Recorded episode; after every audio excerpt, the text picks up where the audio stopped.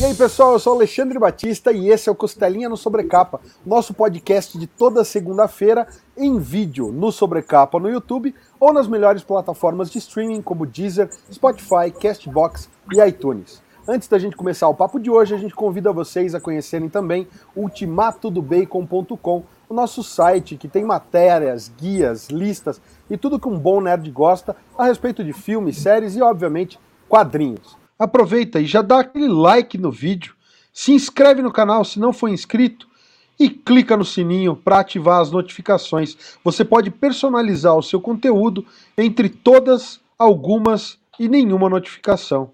Para a gente começar o papo de hoje, quero chamar aqui o meu parceiro de bancada, o senhor Breno Rafael. Salve, Breno, como é que você está, parceiro? Tudo bem? Fala, Alexandre, tudo bem, meu amigo? Um prazer estar aqui nesse programa, principalmente hoje, que a gente vai falar com duas pessoas importantes para os leitores de quadrinhos aqui no Brasil. O pessoal da Panini está aqui com a gente, a Carol Corazin do marketing e o Leonardo Ravege, que é o gerente editorial. Gente, muito obrigado por estarem aqui, tá? A gente está vendo os passos que vocês estão dando por mais transparência, por estarem mais em contato com o leitor. Então, obrigado de verdade por vocês estarem aqui com a gente hoje. Olá, tudo bom? Eu sou a Carol Corazin, eu cuido do marketing de DC, Diversos e Disney aqui na Panini. Olá, eu sou Leonardo Raveggi, gerente editorial Panini Comics Latinoamérica. Obrigado para nos invitar. Então vamos lá, pessoal, sejam realmente bem-vindos ao nosso espaço aqui. Vamos falar de quadrinhos, vamos falar de Panini e de planejamento para os leitores aqui. A gente está sempre acompanhando os lançamentos de vocês. E uma coisa que eu já percebi logo de cara quando uh, começou essa nova gestão, me parece que até um, um, um, tempo atrás, né, mais ou menos um, dois anos atrás, a Panini apostava muito nos formatos de capa dura e na coleção mais luxuosa. E eu acho que a primeira coisa que a gente sentiu de diferença é que começou a vir um formato que é mais capa cartão, e formatos que estão, sei lá, é, um pouco maiores em números de páginas nas publicações é, especiais, digamos assim. É, isso é sensível, mas é de fato uma estratégia que vocês pretendem que venha para ficar? Ou é só alguma coisa temporária para você, sei lá, adequar alguma curva de venda? Eu acho que os dois. Eu acho que a gente não tem mais os grampos para heróis, a gente encadernou, então são todos encadernados. Uh, foi uma estratégia porque a gente teria que aumentar os preços, o, com o preço do dólar, o preço do papel, a gente teria que aumentar. Então, como seria uma forma de aumentar os preços, mas aumentar também o, o padrão do, das revistas? Eh, como dizia Carol, principalmente eh, fechamos os grampos. Os grampos são quase, quase desaparecidos do nosso plano editorial. Isso é também porque o, como a situação atual está menos banca, se está desenvolvendo demais o, o e-commerce. Então, eh, um produto em grampa ficava mais, mais barato do frete mesmo, do, do custo do frete, de, do envio mesmo. Então fazia menos sentido e essa é uma, uma das razões porque fazemos essa mudança. A outra razão é que mudou, mudaram as edições americanas. Então, antes nos Estados Unidos estava uma saída mensual de todas as séries principais. Agora, nos Estados Unidos, muitas séries menores fecharam e estão dois, três, quatro saídas dos heróis principais em um mês. Por exemplo, está, temos quase sempre por lo menos quatro saídas entre Batman e Detective Comics pela DC e quatro saídas também de Amazing Spider-Man. So, então, claramente, 48 páginas não era mais um formato que nos conseguia de fazer um planejamento correto da, das séries. Então, era um tema, dizemos, editorial e um tema também comercial de, de canal de venda que juntou estas duas coisas. Depois, fazemos, e acho que é o que Alexandre estava falando, lançamos muitas coleções, principalmente vintage, que são eh, seguem um pouco o padrão que começou com lendas do universo DC, com a coleção histórica Marvel. Eh, no passado de uma forma um pouco diferente. Achamos que melhoramos um pouco do lado do, do planejamento editorial, então lançamos a coleção clássica que é cronológica dos, dos 60 e por outro lado a saga do Batman e a saga do Superman que são cronológicas também, começando do, do, do da metade do, do ano 70, então da, da fase depois de Crisis. Então, isso provavelmente são os, uh, os títulos que, que você, Alexandre, curta mais. Então, eh, acho que foi o que, o que notou demais no plano editorial da Fanini, porque ao final um leitor o que veja mais é o que lhe interessa, claramente não vai ver todo o que, o que sai, porque nós vamos a faz, fazemos mais de 100 saídas todos os meses, então falamos de 23 mil páginas, algo assim.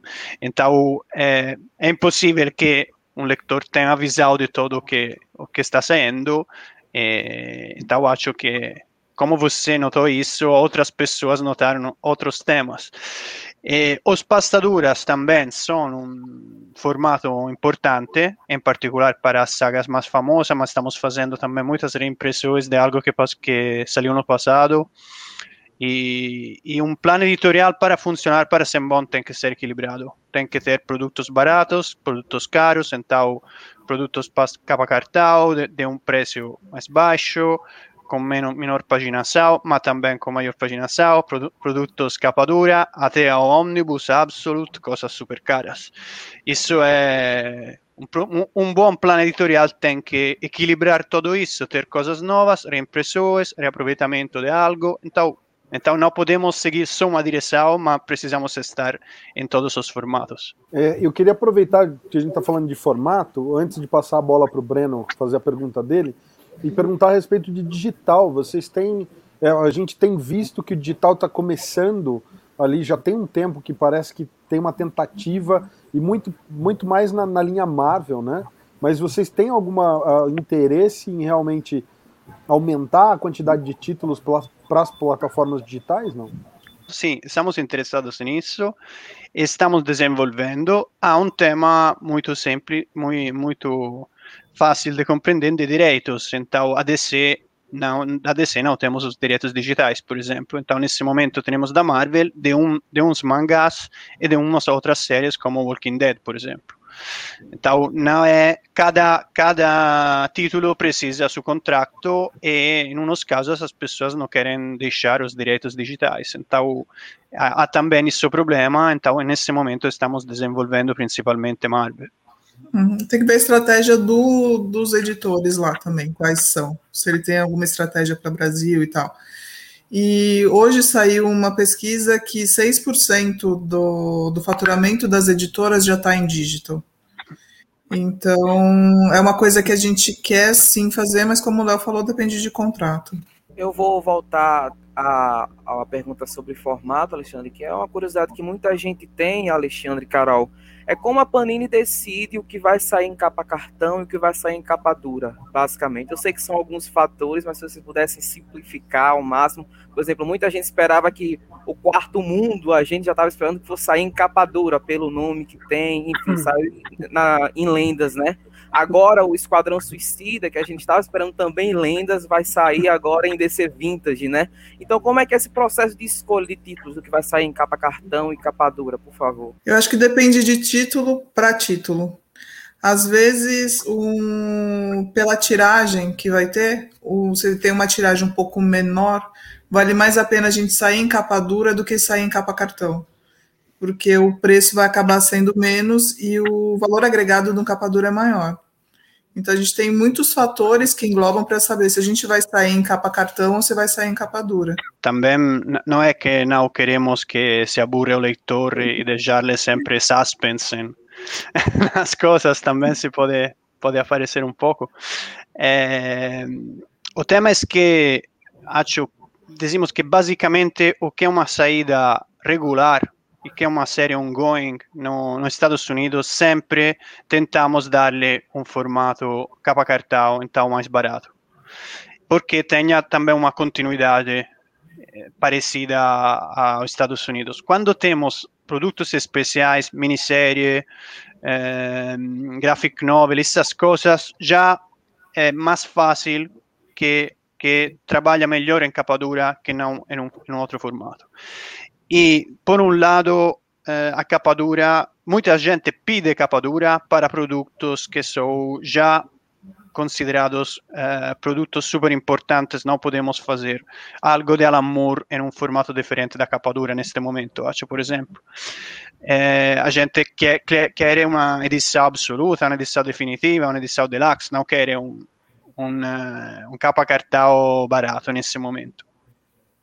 E então isso é para para as obras dos, dos grandes autores, os grandes clássicos que temos. Por outro lado, como dizia Carol, quando temos, pode ser um bom produto, mas de um personagem ou de um ator que não é tão conhecido, da ter um grande público, então o Capadura nos permite, nos, nos consegue de publicar essa, essa obra com um custo um pouco mais alto pelo leitor, mas de, de ter a segurança que, que ao final dá certo com um capa com um capa cartão seria muito riscoso ou não se diretamente seria tirado do plano editorial. Então, é, mas não é fácil responder a isso porque hum, estão muitas, muitos temas que evaluamos, evaluamos ventas de, de, produtos parecidos, evaluamos as ventas nos Estados Unidos, evaluamos também como funcionou ou não funcionou na, na Europa, nas outras países da Europa. Então, há várias, vários temas e claramente fora um leitor não pode saber todas essa, essas dinâmicas que estão dentro da Panini para decidir e parece dizer, Panini hoje se levantou e decidiu de isso em, em capa dura, amanhã se levantam e fazem em capa carta. Entendo, do, do lado do leitor é assim. No caso da, da, da Esquadrão Suicida, eh, sinceramente é um tema que também eu tenho muito eh, espaço já cheios na, na, nas lendas do universo DC, porque temos ainda que fazer muita liguinha, a Liga da Justiça, como chamam no Brasil, e, e também muitos titãs. Então, e a gente está pedindo outro Jack Kirby. Então, se eu vou colocar uma Esquadrão Suicida, que é uma série sem dúvida boa, mas não tem a força das outras, não, tem, não é tão famosa, nesse momento está, está o filme, pode, está mais baixo da, da, das luzes. Então, nesse momento, faz sentido tentar um título. Para dizer, esta série nunca foi publicada na Itália, por exemplo.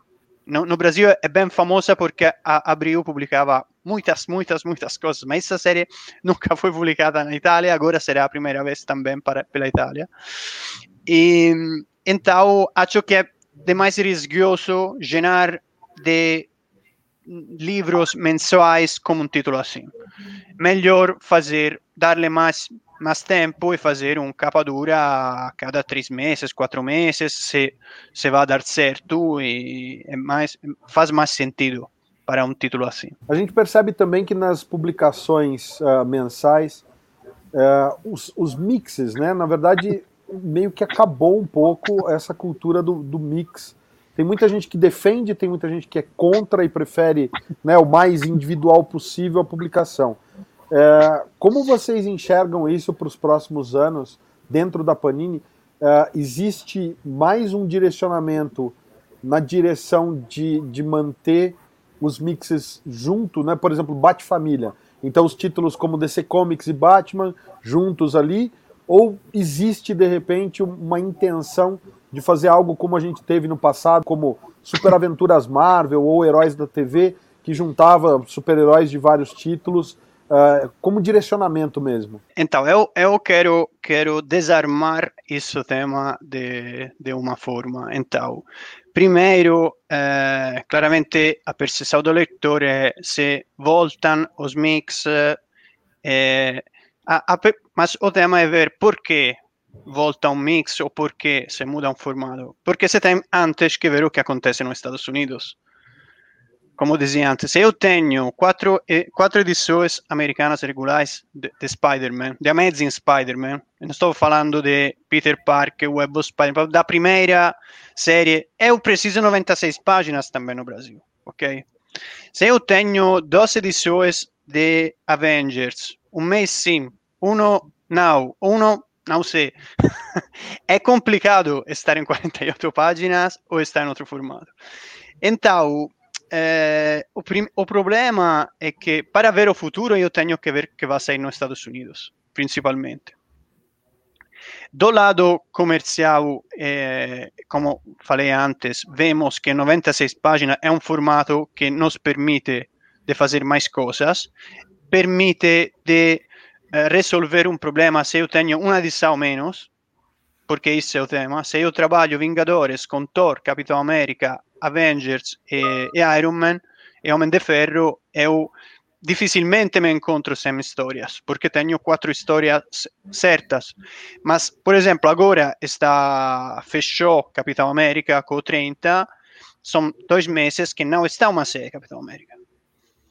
Com esse formato eu consigo ou um Thor, ou um, um Avengers, ou um Iron Man demais, ou vou encontrar. Então me consiga de, de Uh, de, de, de, fechar a revista de, de, alguma forma.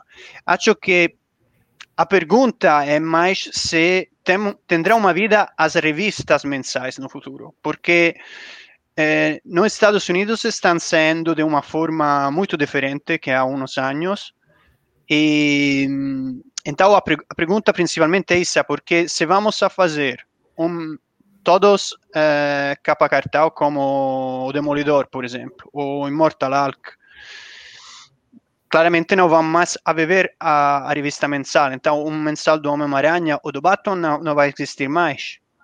Então, isso, isso é o grande, o grande desafio, é compreender se faz sentido ou não faz sentido. Agora são, são menos as saídas americanas, respeito a, não sei se vocês são de mais jovem, mas nos 90 saíam como 125 saídas Marvel e eu mesmo da DC, era uma loucura.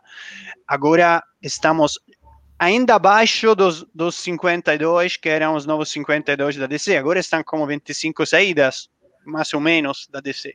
Então é bem menor e se queremos ter mensuais, queremos, queremos seguir essa tradição de ter mensais, dos, por lo menos dos personagens principais, acho que estamos forçados a fazer mix, a fazer um pouco de alquimias editoriais, chamamos assim, para, para seguir. Então, o tema é principalmente isso.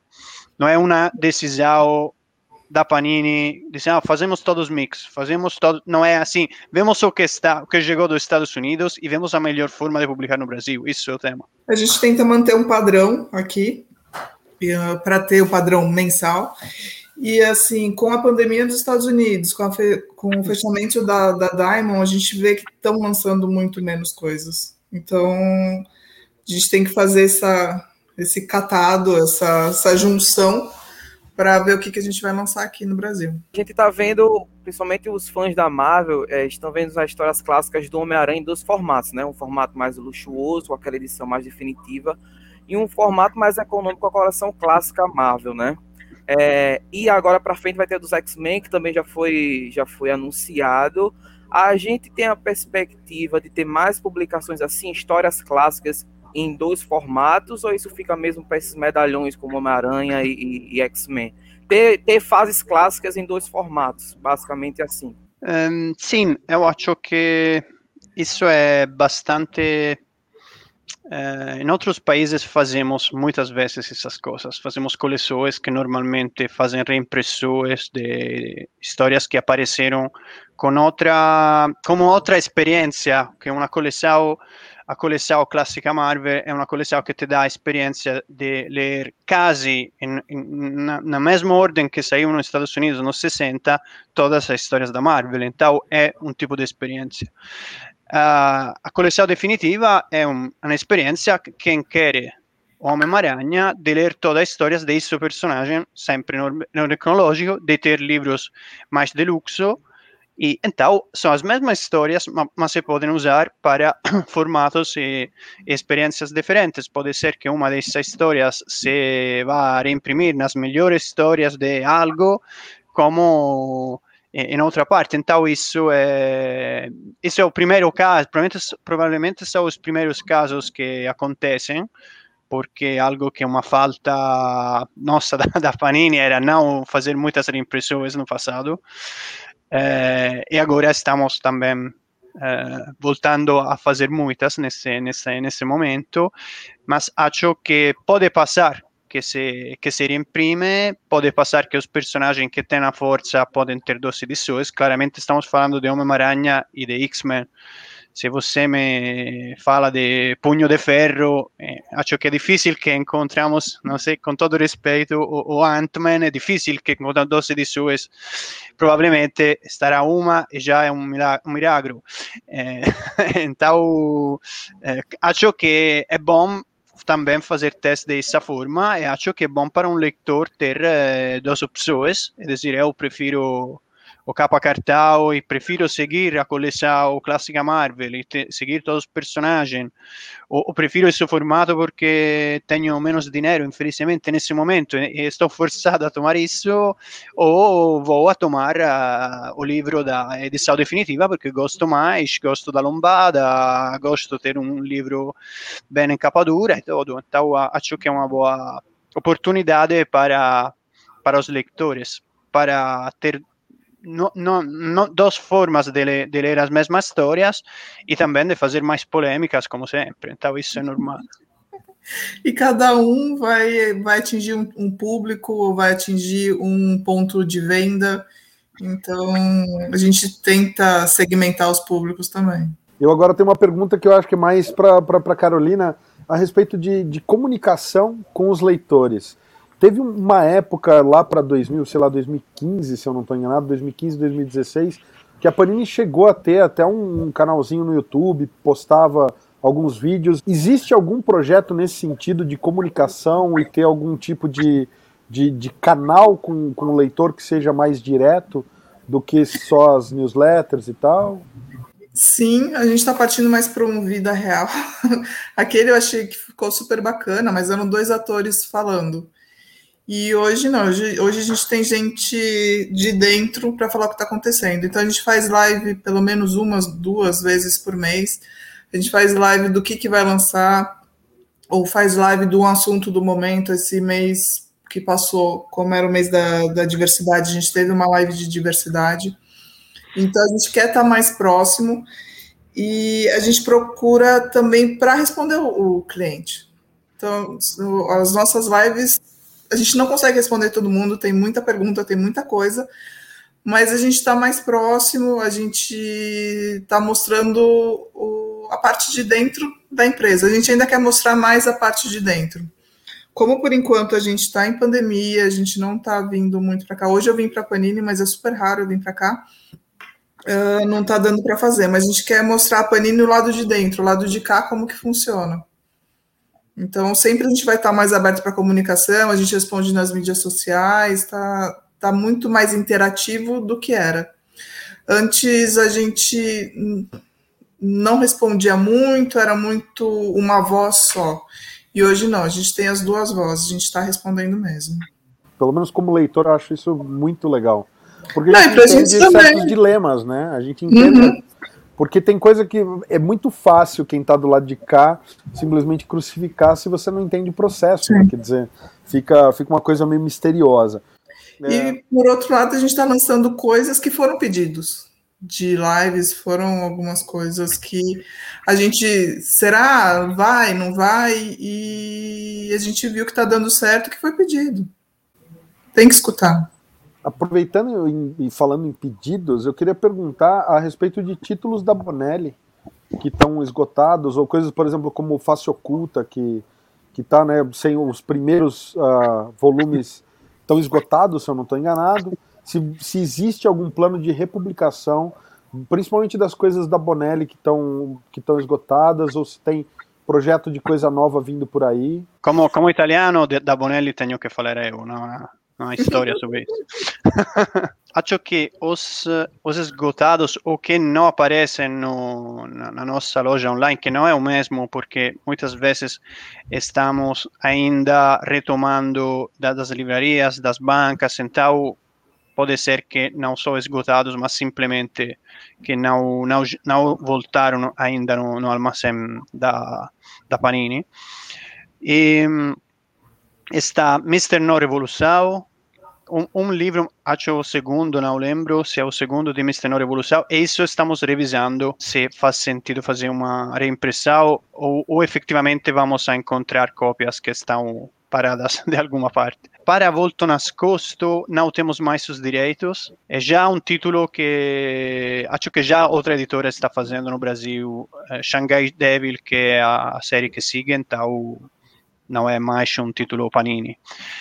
Pelo futuro, agora fazemos três, três livros da Biblioteca Tex, e se tudo fica bom, vamos a fazer algo novo mais em frente. Agora estamos vendo um pouco os resultados de todos esses títulos, porque fazemos muitos títulos em, uma, em um tempo pequeno, em um momento, e agora queremos evaluar tudo, mas uh, não é temos sempre muito em conta Bonelli, é uma nossa, nossa editora parceira também no, na Itália. Nós uh, cuidamos de, da venda dos direitos da Bonelli no mundo, como Panini, então fazemos um trabalho de, de agência nesse caso. Então temos uma super boa relação com, com Bonelli e com todas as editoras também que, que publicam no Brasil a Bonelli. A gente teve na Panini, publicado junto com a Stout Club, a coleção do shampoo do Roger Cruz. É, vocês têm alguma, alguma ideia ou projeto de trazer autores nacionais em títulos nacionais, tirando, obviamente, Graphic MSP ou MSP, que a gente sabe que é uma coisa é, única no, né, no, no, mercado editorial brasileiro e mundial, mas é, esse tipo de, de, de projeto como o do Roger Cruz, que saiu pela Panini, tem alguma previsão, algum interesse ou ideia? O Seculéu também.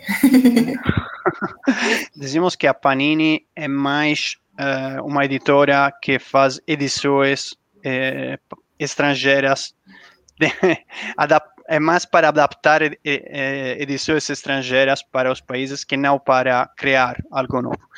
Nos últimos anos, na Itália, estamos criando mais coisas, fazemos várias coisas com a Mirka Andolfo, por exemplo, eh, que, é uma, que, é uma, autora que agora está bastante famosa também nos Estados Unidos. E no caso do Brasil, não, nesse momento, estamos sempre abertos a, a, a sugerências, se, se, se, se, pessoas querem nos dar uma, um projeto, vamos avaliar sem dúvida. Temos uma ideia de algo que pode sair no futuro, ainda não está nada que posso, que posso confirmar, então estamos estamos ativos dessa parte, vamos ver se, se vai sair algo ou não. Como sempre digo, quando vai sair no nosso catálogo, está confirmado. A gente tem algumas novidades antes do fim do ano, mas ainda está em off. O, o, Lucas fala que eu sempre consigo tirar uma coisa ou outra dos entrevistados, hoje foi quase. Bateu na trave, Breno. Você viu que eu quase foi consegui. Foi quase, foi quase, foi quase. Deixa eu perguntar, deixa eu perguntar pro Leonardo e pra Carol. É, na coleção clássica a gente tá na década de 60 por ali, né, né, Leonardo? Mais para trás fica cada vez mais difícil publicar. Por que, que eu pergunto isso? Porque é, a Marvel da Era de Ouro, com Tocha, com Capitão América, com Namor, a DC mesmo, que teve o, o, as crônicas um tempo atrás, mas que já estão fora de catálogo, é difícil retornar essas histórias? Sim, é difícil porque são efetivamente temos um, um, storytelling, uma forma de contar que é muito diferente da atual. Se você agora saiu a antologia de, do Capitão América, está, está saindo agora, estará a primeira história do Capitão América, você se dá conta que é divertido ler a primeira história. Mas se você se dá conta que ler 300 páginas assim no 2021 é, é como é um exercício de, de, estilo, porque hum, é, é, são, são legais, são bacanas, mas se dá conta que comercialmente não podem ter uma um bom não podem dar certo comercialmente senão em edições super limitadas para super super aficionados porque mas mesmo passa com as primeiras histórias do Batman do, dos anos 30 ou do Superman é, na Itália também tentaram várias vezes de fazer quando estavam os uh, DC Archives antes, mas no, mesmo nos Estados Unidos nunca fecham. nunca, comienzan y nunca fechan, porque recomienzas de un después de 5 o 6 años y es, es todo un, un, loop porque son bien complicadas de leer.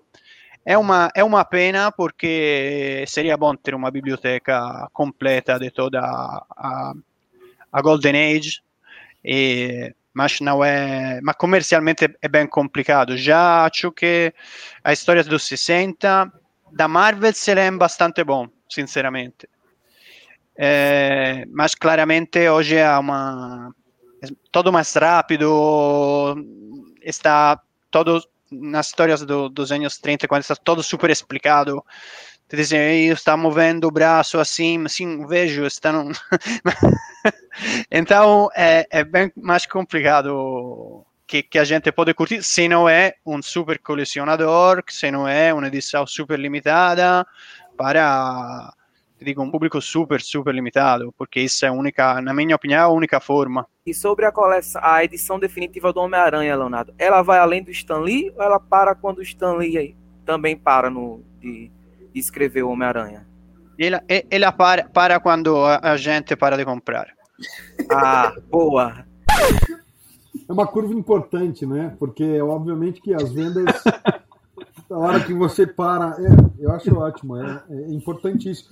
E fica o recado para quem está assistindo em casa, porque a, é, a gente está muito na internet e a gente ouve muito pessoal falar: ah, o Aquaman do Peter David, ah, o Flash do Mark Wade, traz, traz, traz, traz. E aí a editora vai, faz um esforço e traz, como saiu agora o ônibus do Homem Animal do, do, do Grant Morrison, saiu o ônibus do, do, do Monstro do Pântano do Alan Moore. E aí o pessoal que estava pedindo esse material fala: ah, mas agora eu não vou comprar porque eu tô meio sem dinheiro. Então, é obviamente que se não compra, a editora muito provavelmente nas próximas vai falar: vamos reavaliar a possibilidade de lançar ou não. Então, fica aí o, o recado para quem está assistindo. Não, eu, eu vi essa, essa pergunta do, do Breno, que quando fecha, por, por que se tem que fechar as coisas? Não entendo porque. Sempre, ma quanto, quanto livro são? Sempre está essa, essa, essa pressa. Uh, muitas pessoas muitas pessoas escrevem né? quando quando quando fecha? Quando, quando você não compra mais, temos tranquilamente 50 anos de história de Spider-Man. Eu não tenho nenhum problema se você sigue comprando a seguir fazendo. Não, não é que tenho que fechar, de, não é uma, uma minissérie ou uma coleção fechada. Claramente depende da, do resultado, porque estamos em uma sociedade capitalista e, e não, não, há, não há outra forma. É ciclo de vida do produto, né? Então. Vai indo. É que eu acho que tem, tem um problema meio. Para mim é um problema grave, e eu vejo isso no Brasil porque é onde a gente acompanha o público. Que a gente tem muito colecionador, né? Entre aspas, e a gente tá, tá tendo cada vez menos leitores. Então o pessoal pergunta muito quando fecha, quando fecha, porque eles querem ter uma, uma lombadinha bonita na, na, na estante.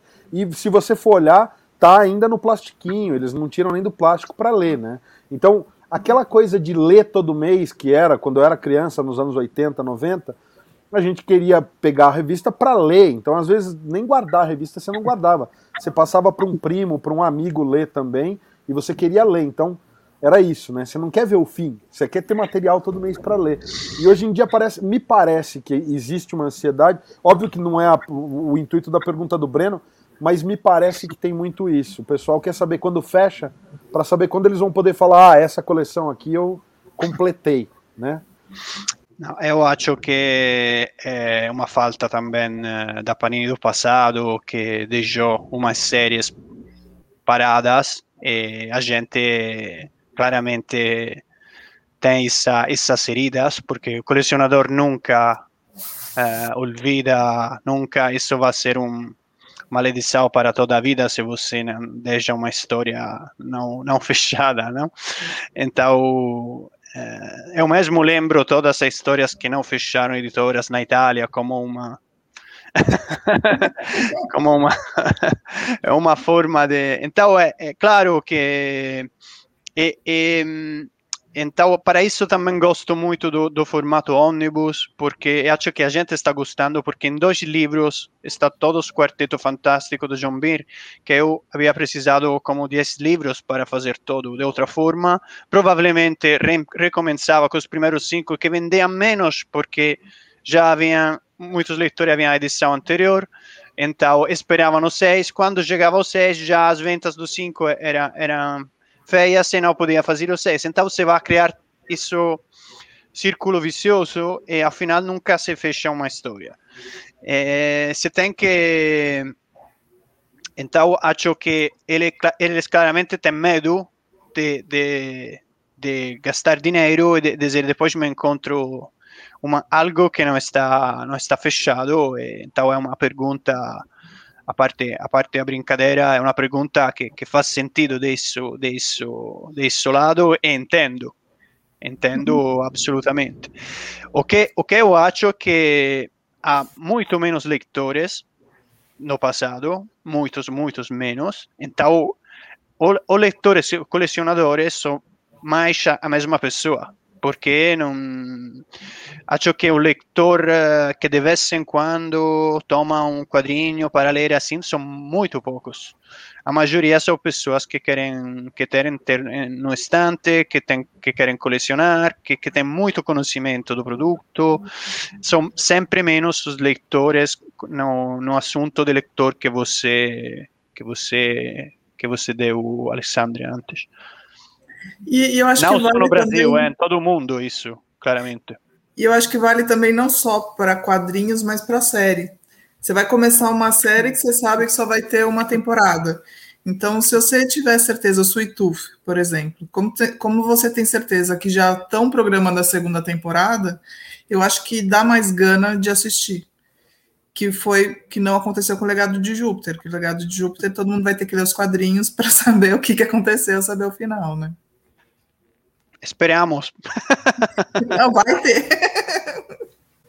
É um belo exemplo, viu, Carolina? Um excelente exemplo. Eu fiquei super chateado do legado de Eu, eu muitas vezes não nem Sim. consigo ver a primeira a primeira episódio de uma série que já está, já eh, eh, chega a notícia que, que fechou.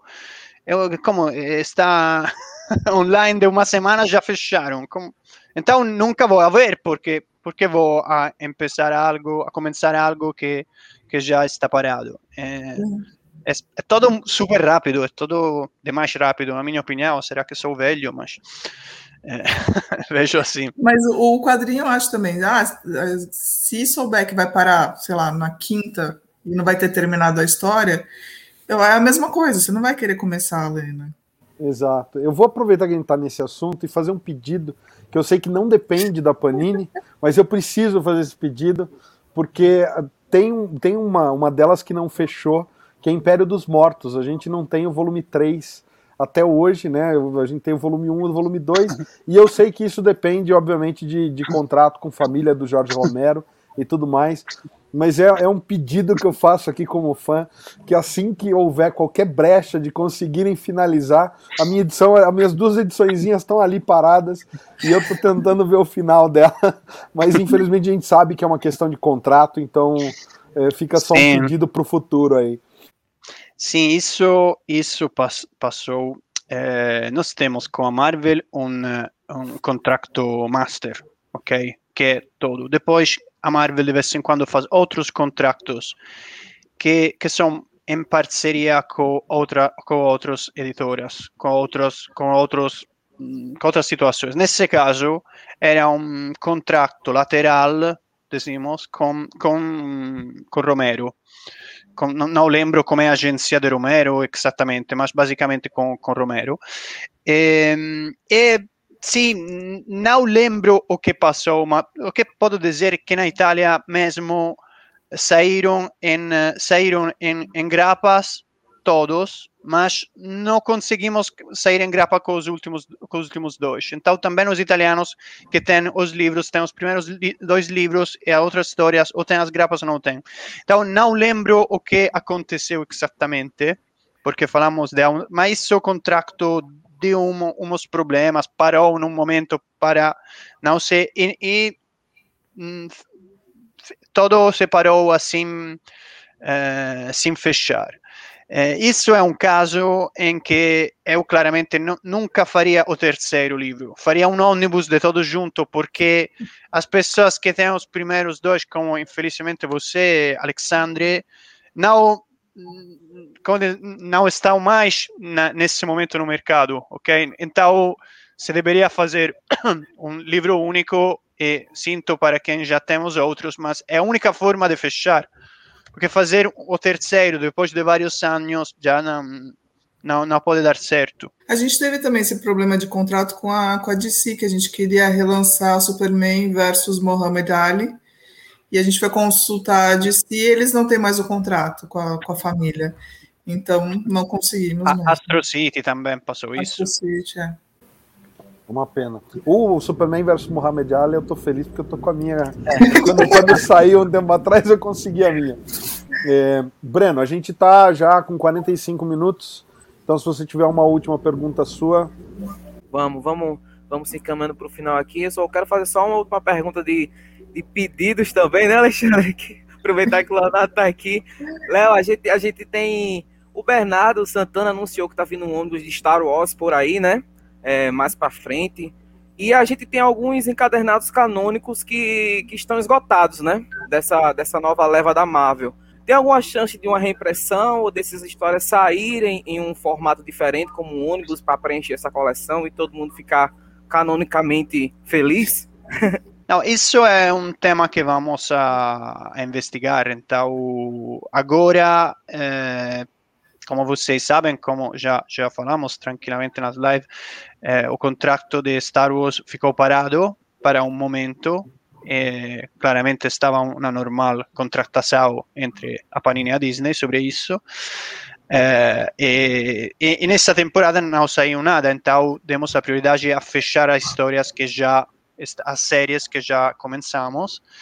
Agora re recomeçamos com um novo contrato e se vemos que o público de Star Wars eh, vai, crescendo, nos vai acompanhar nas novas, nas novas séries, não vejo problema em fazer reimpressões do que, do que está esgotado também. E aquel, aquelas histórias mais clássicas da Marvel, por exemplo, ou de outras editoras também está com vocês?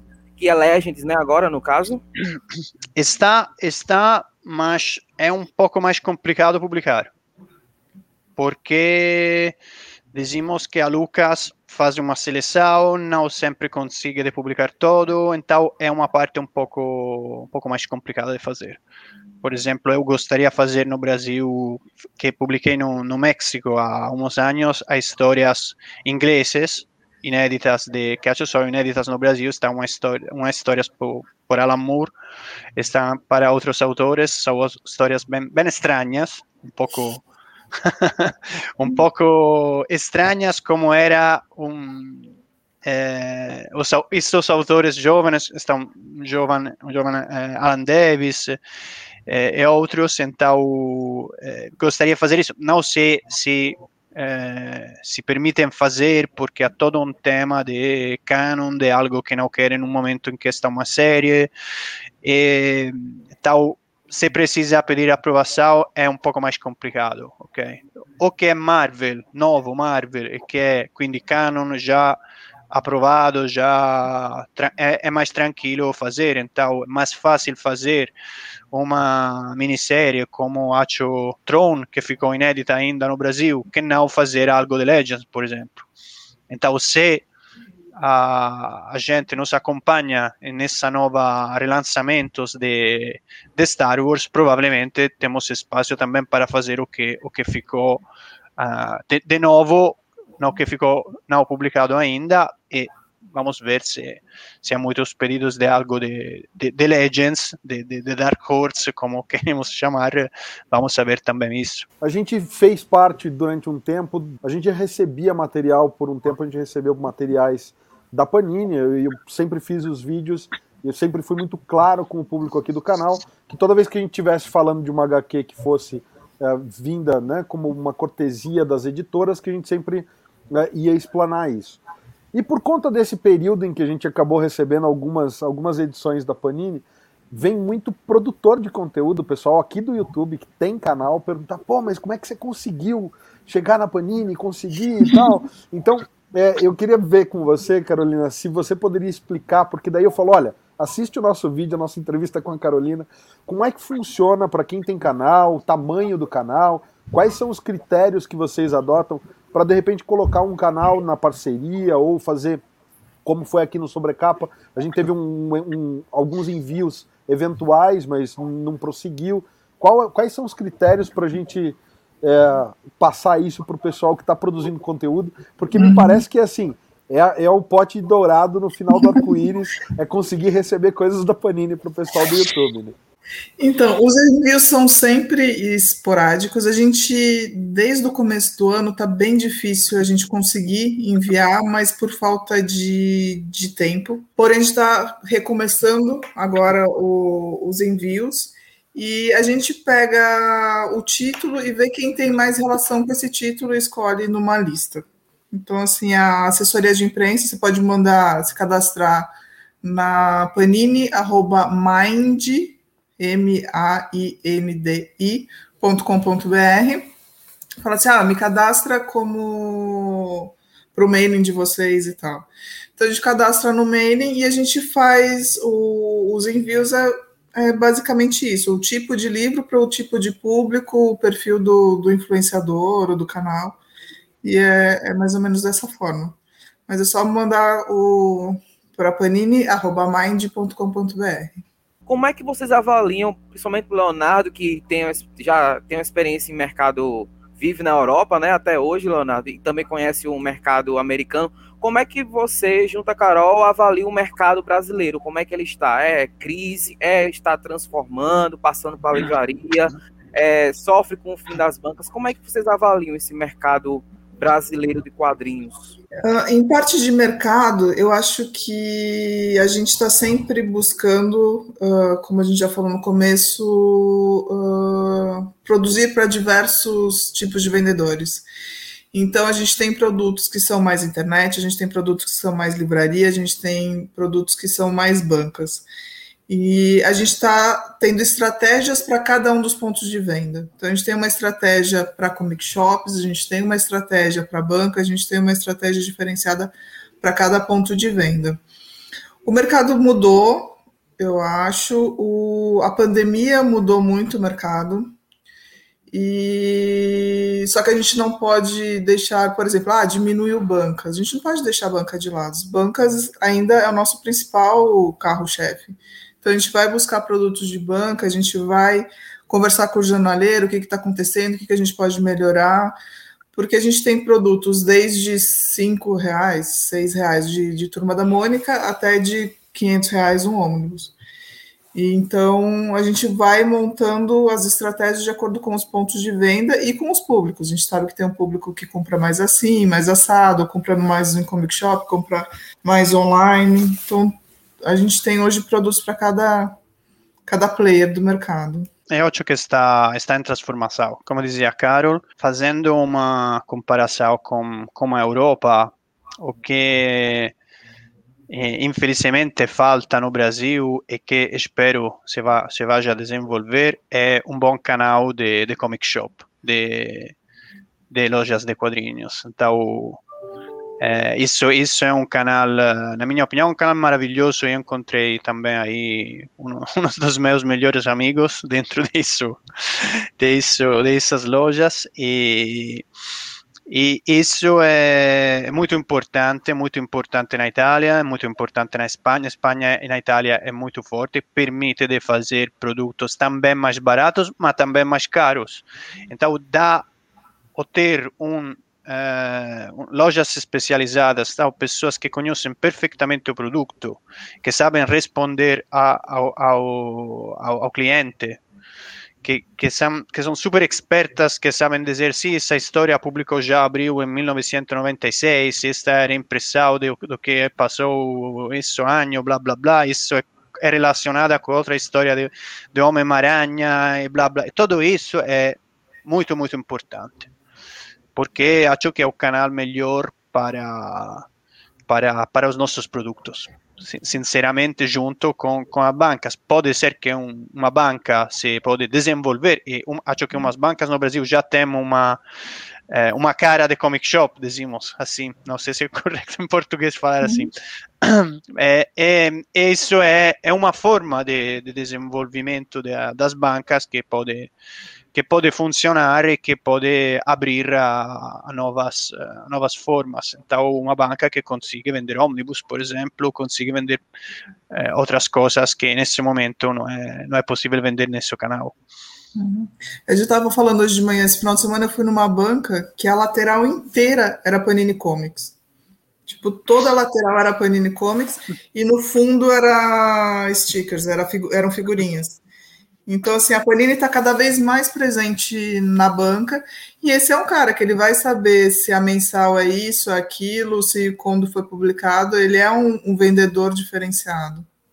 Que consiga encontrar a edição que, uhum. que faltou, que, que tem essa, essa capacidade é muito importante. Eu torço para que a cultura de banca não acabe nunca, porque eu cresci com isso e acho que é eu, eu, gosto de comprar online, é confortável receber as coisas em casa, mas eu acho que a cultura da, da banca ela não, realmente não, não pode morrer. É, a gente está com o tempo super além da conta, teria um monte de pergunta ainda para falar de, de pô, tem Adventure Time, tem Rick and Morty, tem quadrinhos né, de todos os outros uh, outros selos da Panini que a gente não, ainda não, não falou, mas a gente pode deixar isso para um próximo papo porque eu sei que a gente já está extrapolando o tempo. Então, para finalizar, eu tenho uma última pergunta, e aí entra um pouquinho na esfera pessoal. É, ao longo da carreira de vocês, eu acho que a gente sempre, né, como profissional, enfrenta uma série de desafios e dificuldades. Mas aí eu queria perguntar mesmo qual é o, o ponto mais desafiador nesse momento que a gente está em pandemia, com o mercado mudando. Para cada um de vocês, qual é a coisa que vocês acham que é o mais desafiante, e pode entrar numa esfera mais pessoal mesmo. Eu quero saber da Carolina, do Leonardo, qual é, qual é o ponto que para vocês é um desafio hoje para levar essa, todo esse acervo da Panini, todo esse catálogo da Panini para o leitor? Qual é o ponto de maior desafio para vocês? Começando com a Carol. Então, o, quando começou a pandemia, a gente deu aquela panicada mesmo. E como que a gente vai distribuir? As bancas estão fechadas, as livrarias estão fechadas, o que, que a gente vai fazer? Uh, e a gente teve que inovar, a gente teve que criar. Uh, a parte do nosso e-commerce começou a funcionar muito bem, muito melhor do que funcionava. Então, a gente teve que criar novos pontos de venda. A gente sempre tem que criar novos pontos de venda. O nosso presidente aqui fala que você tem que andar na rua e tropeçar num produto da Panini. Então, sempre a gente está abrindo novos pontos de venda. No começo a gente teve um pouco mais de dificuldade de, de sair da caixa, de pensar diferenciado, mas eu acho que hoje já nos adaptamos. Uh, a gente tem novas frentes de venda, a gente está em mais lugares e o digital hoje funciona muito bem. Mas, como a gente já falou, a gente tem que olhar para a banca, a gente tem que olhar para a comic shop, a gente tem que olhar para a livraria, tem que olhar para todos os players. Até a loja de brinquedo a gente está olhando, para vocês terem uma ideia. Nada, eu vou mais do, do, do, lado pessoal, assim que a Carol foi super profissional. Não, pa, para mim, claramente o desafio é isso, mover pelo Brasil. Já foi um desafio, já é um desafio fazer essas lives é, que não estava acostumado a fazer, fazer em um idioma como o português que não conheço muito bom. E, e em, trabalhar com colegas novos de outro país, com outra cultura, tive a sorte, uma sorte maravilhosa de encontrar uma equipe editorial super disponível, pessoas maravilhosas, então é, isso, isso foi e é ainda o, o, desafio meu do lado pessoal, mas é, estou gostando muito, é muito é muito também legal conhecer outro país, conhecer as pessoas, conhecer é, o que o que acha o que acham os fãs de, do outro lado do mundo. Então é é, é, bem cansante tudo isso, claramente, estar todo dia falando outro idioma e não, não só uno, porque falo também espanhol e, inglês, de vez em quando também italiano, por sorte. E, mas é, é, bom, é muito legal, é muito legal e do lado profissional é um, é um desenvolvimento que estou gostando muito. O Léo, ele vinha para cá quando fechou tudo. Ele estava com a mala pronta, fechou tudo. então... Carol, muito obrigado por ter vindo. A gente está vendo esse trabalho que o Mark da Panini está fazendo nesses últimos tempos. Tá bem legal, bem acessível, bem transparente. E é só isso que a gente leitor quer, né? Basicamente são essas três coisas. Léo, parabéns pelo seu português. Seja bem-vindo antecipadamente ao Brasil. E eu espero que da próxima vez a gente já possa se ver pessoalmente, né? Que a gente possa bater esse papo pessoalmente, tá? Muito obrigado eu por espero também. Obrigada pelo convite. Aqui eu, como marketing comunicadora, adoro comunicar, então eu também, como o Léo, no começo ficava meio tímida nas lives, agora eu já estou mais acostumada com isso. E a gente está sempre aqui para ouvir vocês, para falar o que a gente está fazendo e também para ouvir vocês. Obrigadão. Sim, obrigado também para mim. Desculpe para o Impérios dos Mortos, mas obrigado da, de de nos acompanhar e de nos dar a oportunidade de falar também no vosso canal. Então, obrigado, Carolina. Grazie, Léo.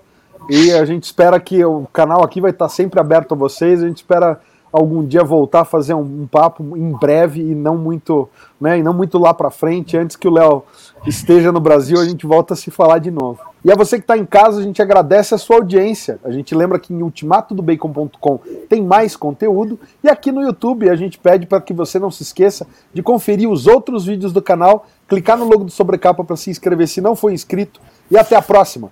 Valeu!